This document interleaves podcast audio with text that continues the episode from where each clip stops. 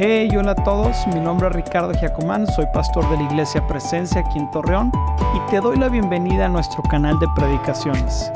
Estoy seguro que los mensajes que vas a escuchar te llenarán tu corazón de esperanza y fe para ver los planes y sueños que Dios tiene para tu vida y familia. Disfrútalo. Estamos en una serie que le hemos titulado Familias sanas son familias fuertes y hemos estado hablando mi tío nos platicó y nos predicó de cómo es un matrimonio fuerte. Yo la semana pasada hablé soltero sano, noviazgo corto y matrimonio para toda la vida. El día de hoy voy a estar hablando del siguiente título antes de dar el sí. Y el siguiente domingo vamos a estar hablando y cerrando el Día del Amigo, un matrimonio para toda la vida. Y como subtítulo, le hemos puesto cómo amar como si nunca tuvieran herido. Y creo yo que el siguiente domingo va a ser un domingo de restauración, va a ser un domingo de perdón, va a ser un domingo donde Dios va a enmendar y va a curar toda herida que fue causada dentro o fuera del matrimonio. Así que no te lo puedes perder. ¿Cómo amar? Como si nunca te hubieran herido. Así que, ¿estamos listos para hoy? Antes de dar el sí. Sabes, eh, Dios diseñó la familia. Y es la institución más importante que Dios creó en, el, en, el en la tierra para poder a través de la familia instituir sociedades vemos que Adán antes de que él tuviera una relación con Eva y antes de que Dios le diera a Eva y le diera a esta hermosa mujer, vemos que Adán en Génesis tenía el deseo de no estar solo. Fuimos diseñados para no estar solo. Que tengas el deseo de estar con alguien es un deseo que Dios te lo ha puesto. También vemos en los primeros capítulos que Adán tenía el deseo no solamente de estar solo, sino de tener una compañera, de tener una amiga, de tener alguien con el que él pudiera tener amistad. Y también Adán tenía el deseo de estar con alguien íntimamente. Los deseos sexuales que tienes antes del matrimonio, Dios te los ha dado, no están malos y te los dio para que los pudieras disfrutar dentro de el matrimonio. Porque el hombre y la mujer fueron diseñados para disfrutarse y para procrear. ¿Cuántos dicen amén, iglesia? La vida está planeada por etapas. Está la etapa de formación que es de las de 1 a 8 años y es de las etapas más importantes de un ser humano donde se le forma el ser. Dicen lo que se forma del 1 a 8 años va a determinar el 90% de su vida. Tenemos la etapa de desarrollo, la etapa de la adolescencia, la etapa de la madurez, del aprendizaje, de la etapa donde el hombre tiene que madurar y comienza a trabajar. Una vida sabia es la que se vive de manera correcta en la etapa correcta.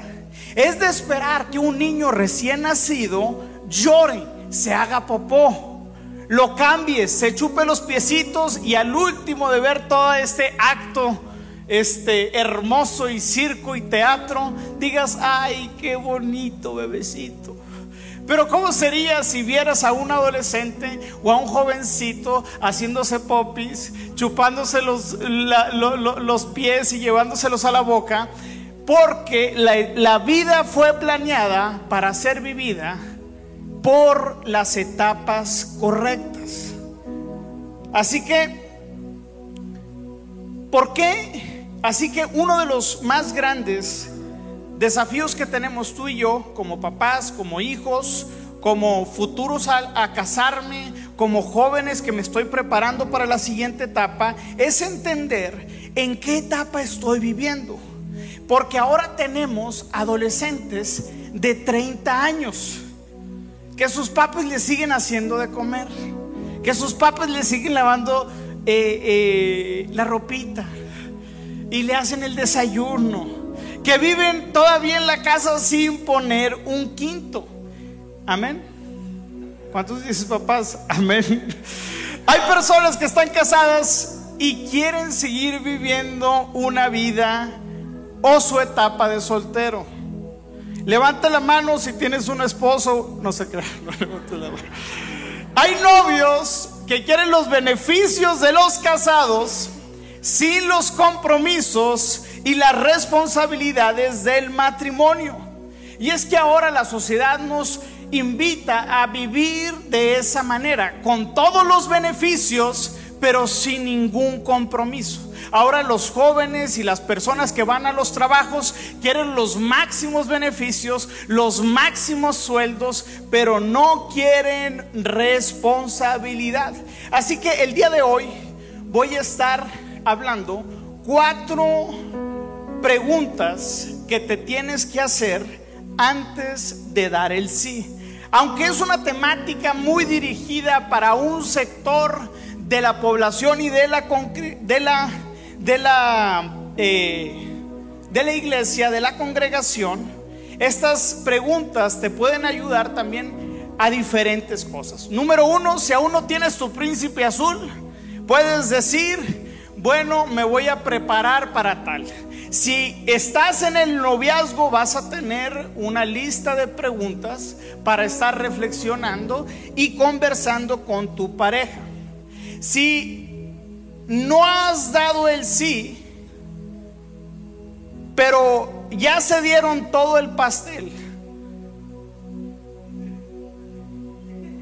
también va a ser un buen momento para pensar, quiero vivir así toda mi vida deshonrando a Dios. Quiero vivir fuera de los planes que Dios tiene para mí. O quiero alinear mi vida. O quiero mi vida ponerla en los principios que Dios ha establecido para que Dios bendiga mi vida. Así que acompaño a morar sobre este mensaje. Señor, gracias Padre. Porque el día de hoy nos vas a hablar, nos vamos a divertir, tu palabra va a ser práctica, nos la vamos a llevar para poderla aplicar en nuestras vidas, en nuestras relaciones, Señor. Pero sobre todo que tu Espíritu Santo, Señor, nos lleve a conocer más de Cristo Jesús, Señor. Señor, te pedimos que en esta temporada, Señor, prepares corazones y solteros que se van a casar, Señor. El día de hoy creemos y estamos hablando estas series porque sabemos que nuestros jóvenes y jóvenes adultos encontrarán parejas, Señor. Estamos hablando estos principios porque sabemos que los matrimonios, Señor, se amarán como nunca antes, Padre Santo. Estamos creyendo en una temporada de gracia y de amor en el nombre de Cristo Jesús. Amén.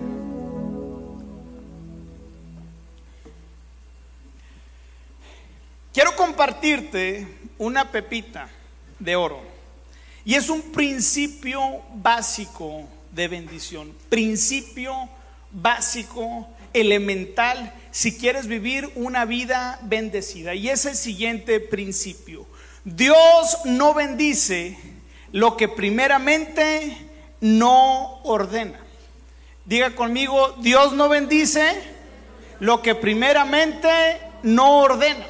La Biblia nos dice en el primer capítulo que la tierra estaba desordenada y estaba vacía. Y antes de bendecir al hombre, antes de bendecir la tierra y antes de declarar multiplicación sobre la tierra y sobre los hijos de Dios, o sea, sobre Adán y Eva, Dios primero lo tomó, lo bendijo y cuando Dios toma, Él comienza a ordenar.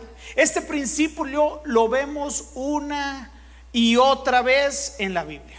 Lo vemos en el ministerio de Jesús varias veces. ¿Te acuerdas de milagro de los panes y los peces?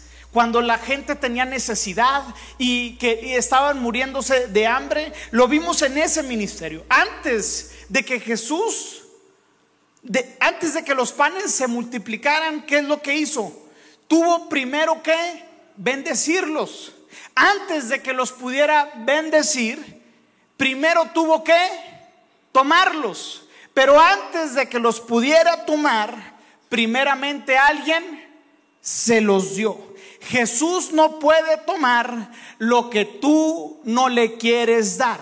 Lo que tú decides darle a Jesús, entonces quiero decirte que lo que tú pongas en las manos de Jesús, Jesús lo va a tomar y después lo va a bendecir para que Dios bendiga tu vida para que Dios bendiga tu matrimonio, para que Dios bendiga los planes que tienes, primero tienes que dárselos.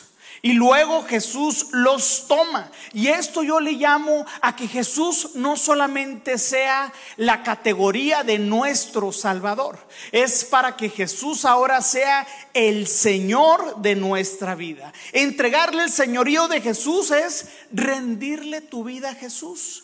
No solo como Salvador, sino como Señor.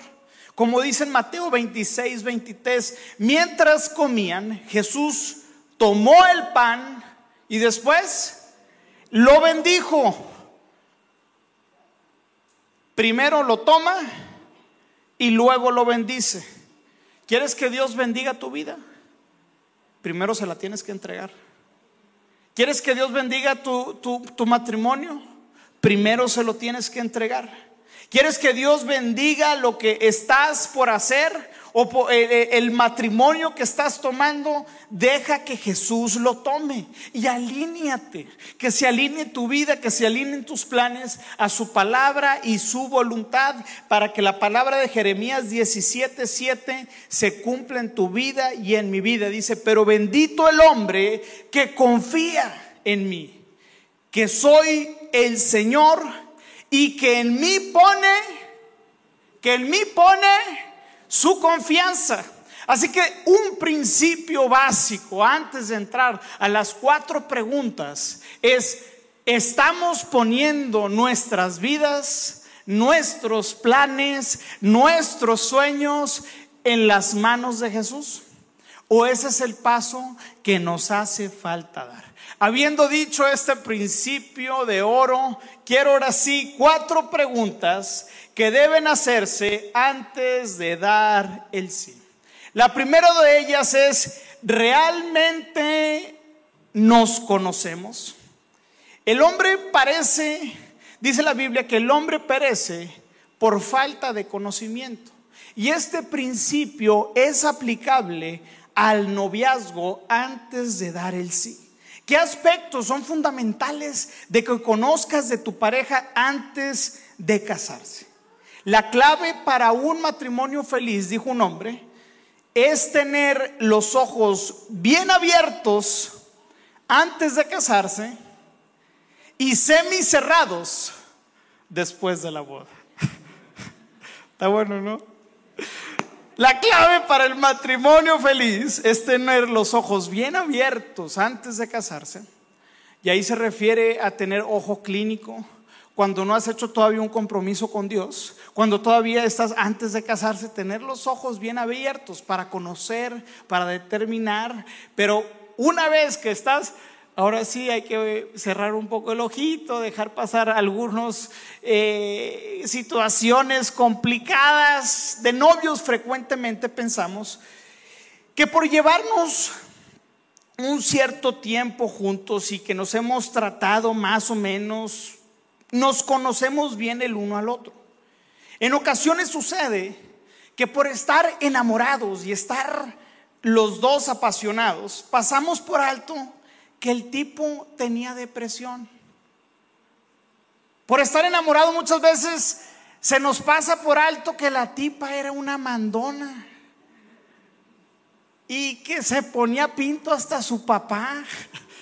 Y tú dijiste, no hombre, ya en el matrimonio yo me la surto. Y entraste al matrimonio y te siguen surtiendo. Hay ocasiones que pasamos por alto, como dijo un hombre, yo en mi casa tengo la última palabra. Lo que tú digas, mi amor. Amén, Natalia. Cuando estamos enamorados y no nos conocemos, muchas veces pasamos por alto que el tipo era un holgazán. Pero ah, qué bonito escribía las cartitas. Pasamos por alto que la suegra le gustaba opinar de todo y meterse en todos los asuntos. En 2 de Corintios 2:6 dice, "No se unan con los incrédulos en yugo desigual." Y mi papá me enseñó mucho este principio, que el yugo desigual no solamente lo tenemos que aplicar en nuestras creencias de nuestra fe, que esa es una de las más importantes, tener unidad en la fe, pero que también hay yugo desigual en los valores, en la forma de vivir, en la forma de gastar el dinero, en la forma de invertir el dinero, en la forma, eh, eh, en los niveles económicos que los dos viven, en la forma en los que los papás los vivieron. Algo que a mi papá le dio mucho este, tranquilidad cuando yo empecé a tener una relación con Natalia es que mi yugo y, eh, con ella no teníamos tantas desigualdades. Sus papás trabajaban y servían en la casa de Dios y mis papás lo mismo. Así que yo estaba tranquilo que si yo entablaba una relación un poco más profunda con Natalie, entrando al matrimonio, ella ya tenía la imagen de un papá como a mí me habían educado. Así que es importante que tú y yo podamos conocer a profundidad a nuestra pareja y no solamente de encimita. ¿Qué áreas entonces son importantes conocer?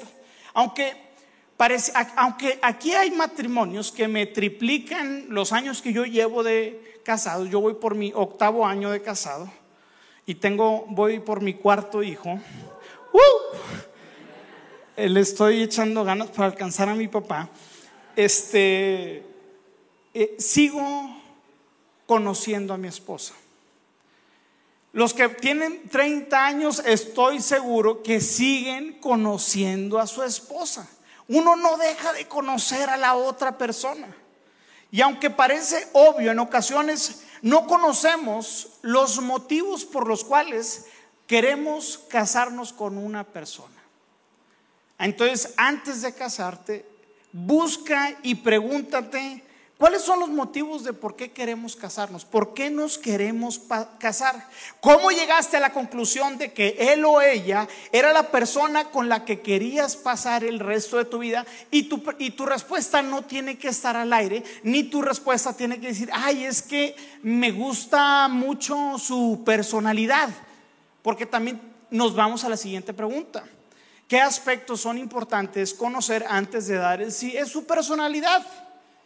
Es abierto, es alegre, es agresivo, es aprensivo, es amoroso, es amable, es ayudador, es cariñoso, es cumplidor, es optimista, es paciente, es saludable, es tímido, es trabajador, es expresivo, no es expresivo, es serio, es callado, es extrovertido, es introvertido. Hay muchísimos aspectos que de su personalidad tienes que conocer antes de dar el sí. También algo importante de dar el sí es qué intereses y cuáles hobbies tienen. Tendrán algunas cosas que puedan en conjunto eh, tener iguales para poder disfrutar y seguir este, animados en el matrimonio. ¿O te das cuenta que sus intereses son completamente opuestos a los tuyos? También, ¿qué tienes que conocer antes de dar el sí? A su familia. Porque su familia dicta mucho de cómo él fue formado y educado. Cómo el papá trata a la mamá. Si, si eres mujer, tienes que fijarte cómo el papá trata a la, a la mamá cómo el papá trata a las hijas, cómo el papá se refiere en, la, en, la, en, el espacio, le da un espacio de honor a su mamá en la mesa, le da un buen espacio, la embellece, conoce a su familia. El, el joven, pues también, cómo es la suegra, porque las suegras siempre salen a relucir. Gracias a Dios yo tengo una excelente suegra, por si me estás viendo aquí en live, te amo suegra. Sus amigos, esta es una categoría importantísima. Conoce a sus amigos antes de dar el sí. Conoce ¿En qué parte de la Biblia dice? ¿En qué parte de la Biblia dice? Este es una, este es una, este, es un examen. ¿En qué parte de la Biblia dice aves del mismo plumaje se atraen? ¿Alguien que pueda decir? Bueno, no viene en la Biblia. Dense un aplauso. Este, la mejor forma de calificar esta pregunta es de, la siguiente. Porque nosotros cuando vemos a los amigos del que nos vamos a casar o las amigas, decimos, ella no es igual. Ella es diferente. Él, él, no es igual de tomador. Él no es igual de parrandero. Él no es igual de, jugador, de, ah, eh, de, que apuesta. Él, él es diferente. Hijita, hijita, ten cuidado. Y la mejor forma de calificar esta pregunta es haciéndote otra pregunta. ¿Te gustaría que tus hijos fueran como sus amigos? ¿Te gustaría que tus hijos tuvieran los hábitos que tienen los amigos de la persona con la que estás saliendo? Y esas preguntas son bastante críticas, pero te te, impiden y ponen una barrera antes de que choques, te entres al matrimonio y llegues y digas, no era lo que esperaba. La número dos, la segunda pregunta es, ¿qué pensamos acerca del matrimonio? También es una, una pregunta medio obvia, pero con tanta información y hace 100 años, lo que se esperaba y lo que se pensaba del matrimonio era muy similar, ya no es lo mismo. Esta pregunta entonces es sumamente importante, porque tenemos que hacernos la perspectiva, ¿desde qué perspectiva vamos a ver el matrimonio? ¿Desde qué perspectiva queremos evaluar el matrimonio? ¿Y desde qué ángulo es como queremos vivir nuestro matrimonio? La, pregunta que podríamos hacernos es, ¿estamos de acuerdo con los roles que cada uno vamos a desempeñar dentro del matrimonio? ¿Qué roles son los que dice la Biblia que debemos de estar viviendo? Y estos son cinco cosas que normalmente las parejas, según un estudio, suponen y lo pasan por alto. Te las voy a leer rápidamente, no lo escribí allá, si lo puedes poner. Es número uno, la pareja supone que, el que la pareja supone antes del matrimonio que están de acuerdo en los asuntos importantes del matrimonio y que y nunca los discuten a detalle. O sea, entramos al matrimonio, ah, ya sabemos dónde vamos a pasar la Navidad, ya sabemos los asuntos más importantes, cómo vamos a administrar el dinero, quién va a trabajar, quién no se va, quién se va a quedar, la mujer se va a quedar en la casa, va a cuidar a los hijos. Ahora ya es importante y asumimos que esas cuestiones no son importantes. La segunda cosa es saben que no están de acuerdo en algunas cosas, pero no les dan importancia. En realidad no saben hasta qué punto están en desacuerdo, ni tampoco pueden resolver sus diferencias porque nunca hablan acerca de ellas. Número tres, pretenden estar de acuerdo con la otra persona cuando en realidad no lo están. O sea, para evitar los problemas, para evitar que este, este papucho se me vaya de las manos, las diferencias que tenemos, la religión y la creencia que es tan diferente a la mía. Yo soy cristiano y él es de otra religión que ni siquiera va a la iglesia, ni siquiera tiene el hábito de reconocer a Dios. Decimos, las vamos a pasar por alto las vamos a tapar, las vamos a poner debajo de la cama y en el matrimonio se van a resolver. Amén. Número cuatro, piensan que después del matrimonio lograrán convencer a su pareja en cuanto a su punto de vista. Número cinco, creen que el gran amor que se tienen vencerá todos los obstáculos y dificultades. Cuando no nos sentamos antes a definir cómo es que queremos vivir dentro del matrimonio, estando dentro, va a ser mucho más difícil. Ahora, si ya estás casado, esto lo puedes aplicar al día de hoy. Porque puede ser que lleves tiempo que estás casado y no se han puesto de acuerdo en cómo pensamos acerca del matrimonio. La Biblia habla muy claro acerca de los roles del matrimonio. De hecho, Dios diseñó al hombre con más fuerza para poder proteger, trabajar, traer el sustento y ser la cabeza del hogar. Y la mujer tiene unas destrezas increíbles, creativas, mamá protectora, luchona, mamá oso, que forman la identidad y el valor de los hijos y el carácter. La paciencia que mi esposa tiene para criar a los hijos con paciencia para decirle a André, no lo hagas, bájate de ahí 20 veces seguidas. No es la misma paciencia que yo tengo cuando estoy en la casa. Así que hacemos un complemento. Efesios 5:22 dice, esposas, sométanse a sus esposos como al Señor, porque el esposo es, cabeza de su esposa Así como Cristo es cabeza de la iglesia, la cual es su cuerpo. Y Él es su Salvador. Así como la iglesia se somete a Cristo, también las esposas deben someterse a sus esposos en algunas ocasiones. ¿Qué dice? Amén, hermano. Se armó de valor al que le pegaban. En Efesios 5:22 dice, esposa, esposos, amen a sus esposas, así como Cristo amó a la iglesia y se entregó por ella. Hay entonces una forma en la que Dios diseñó que se llevara el matrimonio. Hay un plan que Dios diseñó. Hay una manera. Lo que tenemos que hacer antes de casarnos es, oye, ¿de qué forma nos vamos, en qué vamos a estar parados. Así que antes de dar el, el sí, Definan, mi consejo es define bajo la palabra de Dios cuáles son los roles del matrimonio. Y aquí te van algunas preguntas para el hombre, si las quieres apuntar o si se las quieres mandar por WhatsApp, porque esas sí las tenemos creo que aquí. Para el hombre, número uno, ¿cuáles son las responsabilidades del esposo para con la esposa?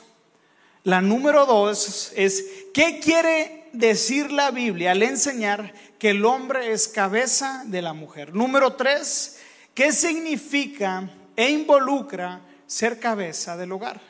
Y ahora las preguntas para la mujer. Número uno, ¿cuáles son los deberes de una mujer para su marido? ¿Qué significa decir la Biblia por sujetarse al marido? Número tres, ¿qué significa ser ayuda idónea? ¿Tienen la... ¿Qué significa ser ayuda? Así, ah, ¿qué significa ser ayuda idónea? Y número cuatro, ¿cómo puede ser, y esta me encantó, cómo puede ser una esposa sujeta a su su marido y a la vez cultivar su propia personalidad y los talentos propios que Dios les dio? Porque Dios hizo al hombre y a la mujer para que ellos florecieran como pareja para que se disfrutaran en el matrimonio, para que cada quien entendiera bien los roles que Dios había designado y de esa forma ponerse espalda con espalda, como dice Eclesiastés, y venga cualquier problema y cualquier bronca la puedan enfrentar. Los mayores problemas en la vida son cuando nosotros violamos el diseño que Dios estableció, queriendo nosotros ser más inteligentes que Él. Ahorita no me voy a adentrar en los roles del hombre y la mujer porque no estamos en esa predicación, pero sería importante evaluar tu matrimonio y mi matrimonio.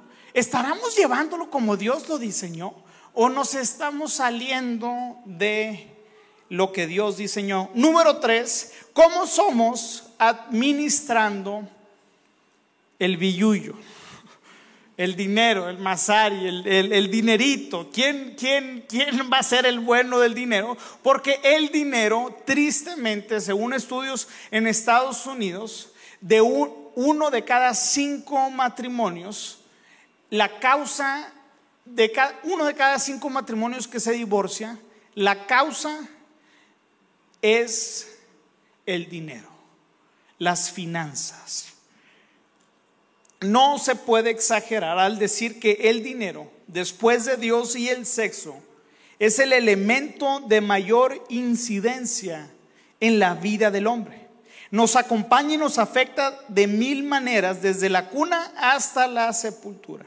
Y también está presente de una u otra forma en buena parte de los conflictos que se producen en el seno de las familias. Muchas veces las discusiones más desagradables e hirientes dentro de los círculos familiares son por el tema del dinero. Familias se dividen por el tema de la herencia. Familias jamás se vuelven a hablar por el tema que económico, porque el tema económico es algo que al hombre carnal le gusta y muchas veces le damos posesión. La pregunta aquí es, ¿cómo vamos a administrar el dinero? Hay gente que no sabe ganar dinero, pero que es trabajadora y es constante y con el tiempo puede aprender a hacer riqueza. Si te estás fijando en una persona que no sabe hacer dinero, pero que es trabajadora, buen punto. Con el tiempo puede aprender. Hay gente que no genera dinero, que no sabe hacer dinero y además es floja para conseguir dinero. Esa categoría de personas es muy peligrosa en el matrimonio, sea hombre o sea mujer. Hay gente que genera dinero, pero que no sabe administrar su dinero. ¿Estamos de acuerdo? Que se lo gasta en un y un cosas, que no genera patrimonio. A esas personas pues hay que darles unas clasecitas de administración financiera hay que darles unas clasecitas de identidad y de decirle que no somos lo que tenemos y que no tenemos que estarnos gastando el dinero para poder aparentar, pero es una buena categoría para poder seleccionar. Uno no se casa porque si la persona tiene o no tiene dinero, pero sí necesitamos saber cómo administra, cómo se lo gasta, cómo lo ahorra, cómo lo invierte, porque eso determina mucho la personalidad de la persona. ¿Cómo es con el dinero? ¿Honra a Dios con el dinero? ¿Lo pone a Dios? Cuando hay una persona que está en necesidad, ¿es, es desprendido? ¿O es tacaño? ¿O es alguien que no quiere este, soltar ni un clavo? ¿Cómo vamos a administrar el dinero en la casa? Es una muy buena pregunta. En Josué 1.9 dice, escucha lo que te mando Esfuérzate y sé valiente. No temas ni desmayes, que yo soy el Señor tu Dios y estaré contigo por donde quiera que vayas. Dios puede y quiere prosperar tu vida. Dios quiere prosperar tu noviazgo. Dios quiere prosperar tu matrimonio y que te vaya bien. Que te vaya bien es el plan de Dios. Amén que te vaya bien es dentro del plan de Dios. Dios quiere que, que florezcas dentro del matrimonio. En ocasiones Dios permite que pasemos en necesidad. En ocasiones nuestras malas decisiones nos hacen estar en necesidad. Pero el plan de Dios es hacer crecer al hombre y que sea próspero para que él pueda prosperar y bendecir a las demás personas. Por eso Dios le dijo a Abraham, te bendeciré y serás de bendición. Aprender a manejar el dinero es una de las herramientas más importantes para tener un matrimonio exitoso. Es importante este tema porque mucha gente dentro del matrimonio utiliza el dinero para manipular. Oye, si no haces esto, no te doy el chivo. O si haces esto, te doy tu chivo y, te, utilizan el dinero como una cuestión de manipulación. Hay gente también que se quiere entrar al matrimonio por una cuestión financiera.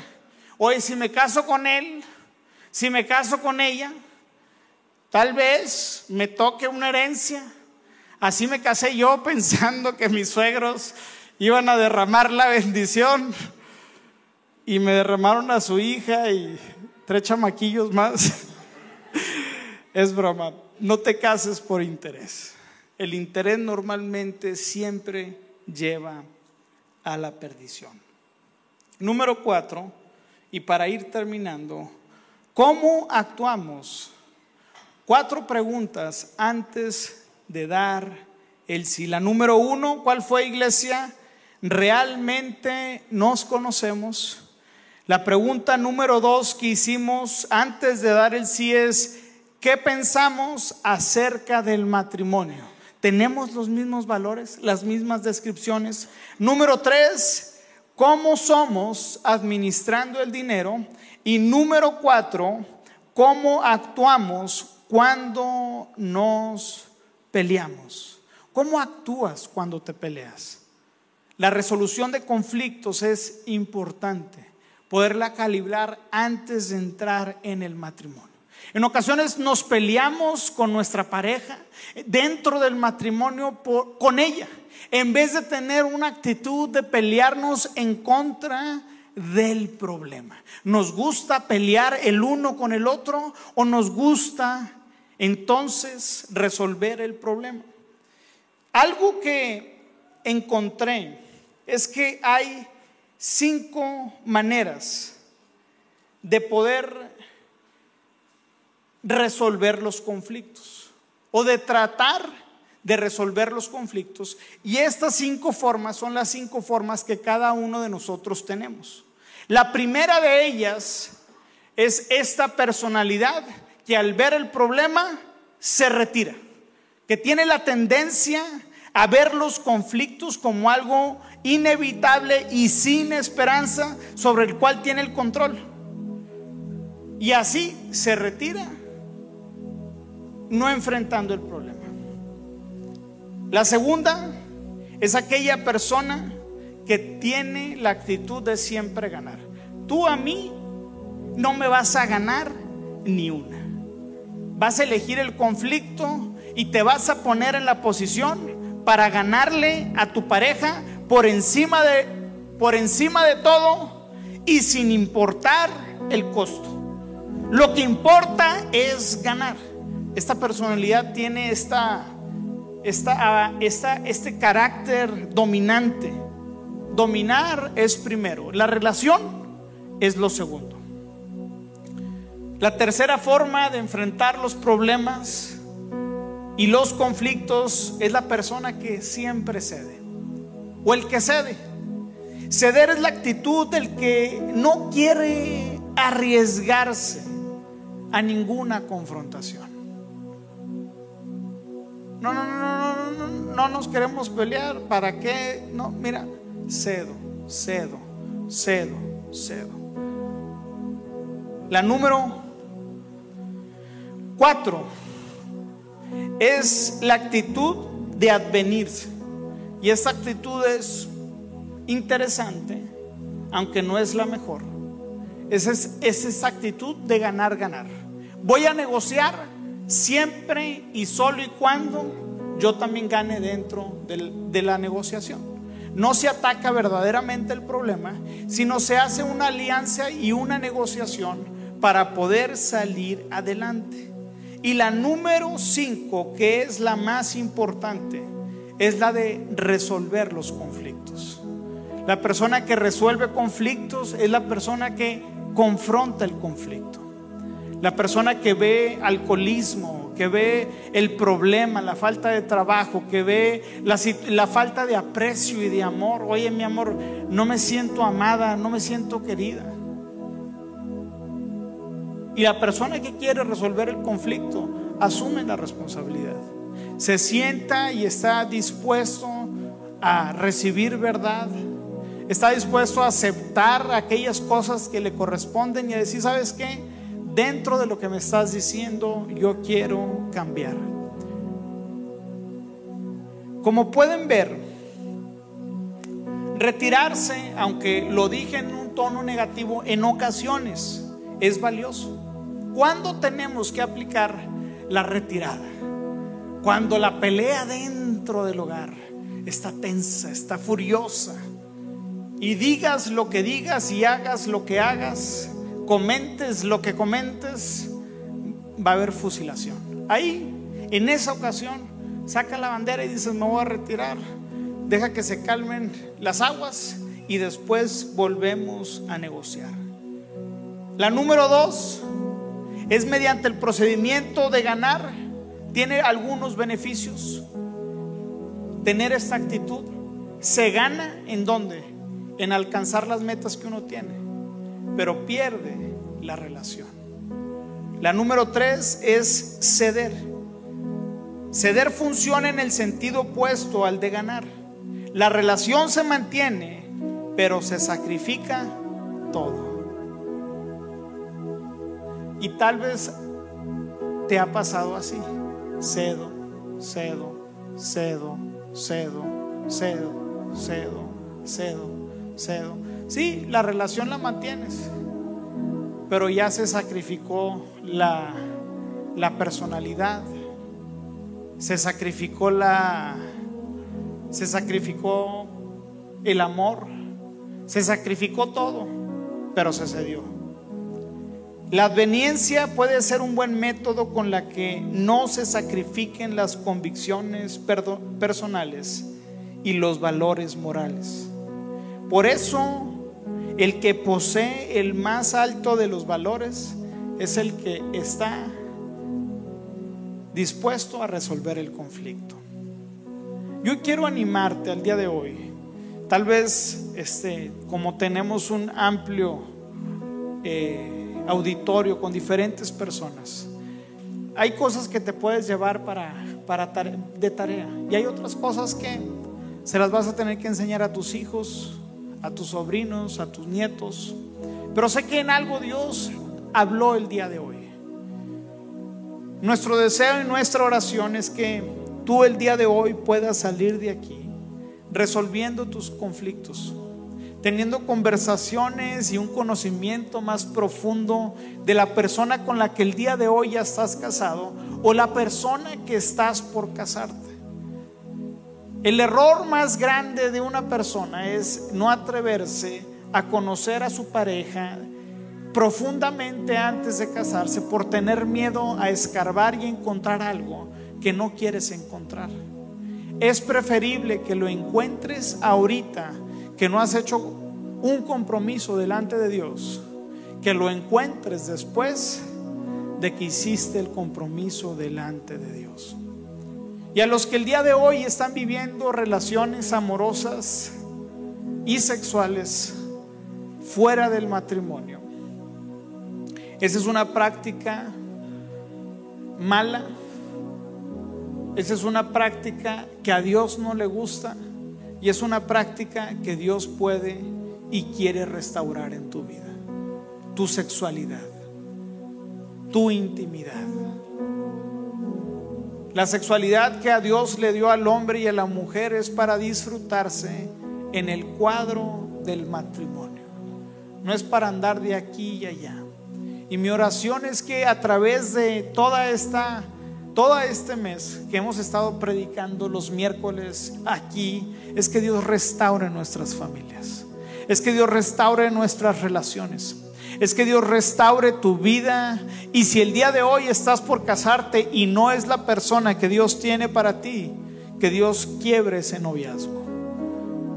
Hay veces las mejores bendiciones son aquellas que vienen en formas de quiebre aquellas, muchas veces las mayores bendiciones son, son las oraciones no contestadas. ¿Qué hubiera pasado si cuando estabas adolescente tuvieras, Dios te hubiera hecho caso de casarte con aquella persona que le dijiste, Dios, yo me quiero casar con ese papachulo? Fritos. Así que, ¿por qué no nos ponemos, este, ¿por qué no inclinamos nuestro rostro? Y el día de hoy quiero hacer una oración por todos los aquí presentes, pero principalmente por todos los que ahorita están en una etapa de noviazgo. Señor, gracias Padre Santo por este día, Señor. Gracias porque el día de hoy sabemos que tu palabra nos nos llamas, Señor, alinear nuestra vida, Señor, a tus planes y principios. El día de hoy predicamos todo este conocimiento, Señor, sabiendo y reconociendo que los jóvenes en presencia se casarán y encontrarán buenas parejas, Señor. El día de hoy ponemos en tus manos a todas las parejas de presencia, Señor. Y yo te pido que las parejas, Señor, que el día de hoy, Señor, son tal para cual las parejas que el día de hoy se están conociendo y que el día de hoy están caminando conforme a los planes que tienes, que las bendigas, que las protejas, Señor. Que seas tú el que dirige cada paso que ellos estén dando en el nombre poderoso de Jesús. De la misma forma, Señor, yo te quiero pedir, Señor, que toda relación que el día de hoy está sucediendo fuera del matrimonio, toda relación que el día de hoy, Señor, está estorbando la bendición, que el día de hoy está estorbando lo que tú quieres hacer en las personas, se quiebra en el nombre de Cristo Jesús, Señor. Yo te pido que traigas sabiduría a los padres, Señor, para dar consejo, dar dirección a los hijos, Señor. Yo te pido el día de hoy, Señor, que le des humildad a los jóvenes, Señor, para recibir el consejo de sus mayores, Señor, para recibir el consejo de los adultos. Padre Santo, el día de hoy entregamos todas las bodas que están por suceder en esta casa, declarando bendición, Señor declarando que los que se casen, Señor, serán bendecidos y serán prosperados. Que en el tiempo de noviazgo sea un tiempo para enamorarse, pero también para conocerse, Señor. Lo suficiente, Señor, para que dentro del matrimonio no haya sorpresas, Señor. Yo bendigo a cada joven y a cada señorita, Señor.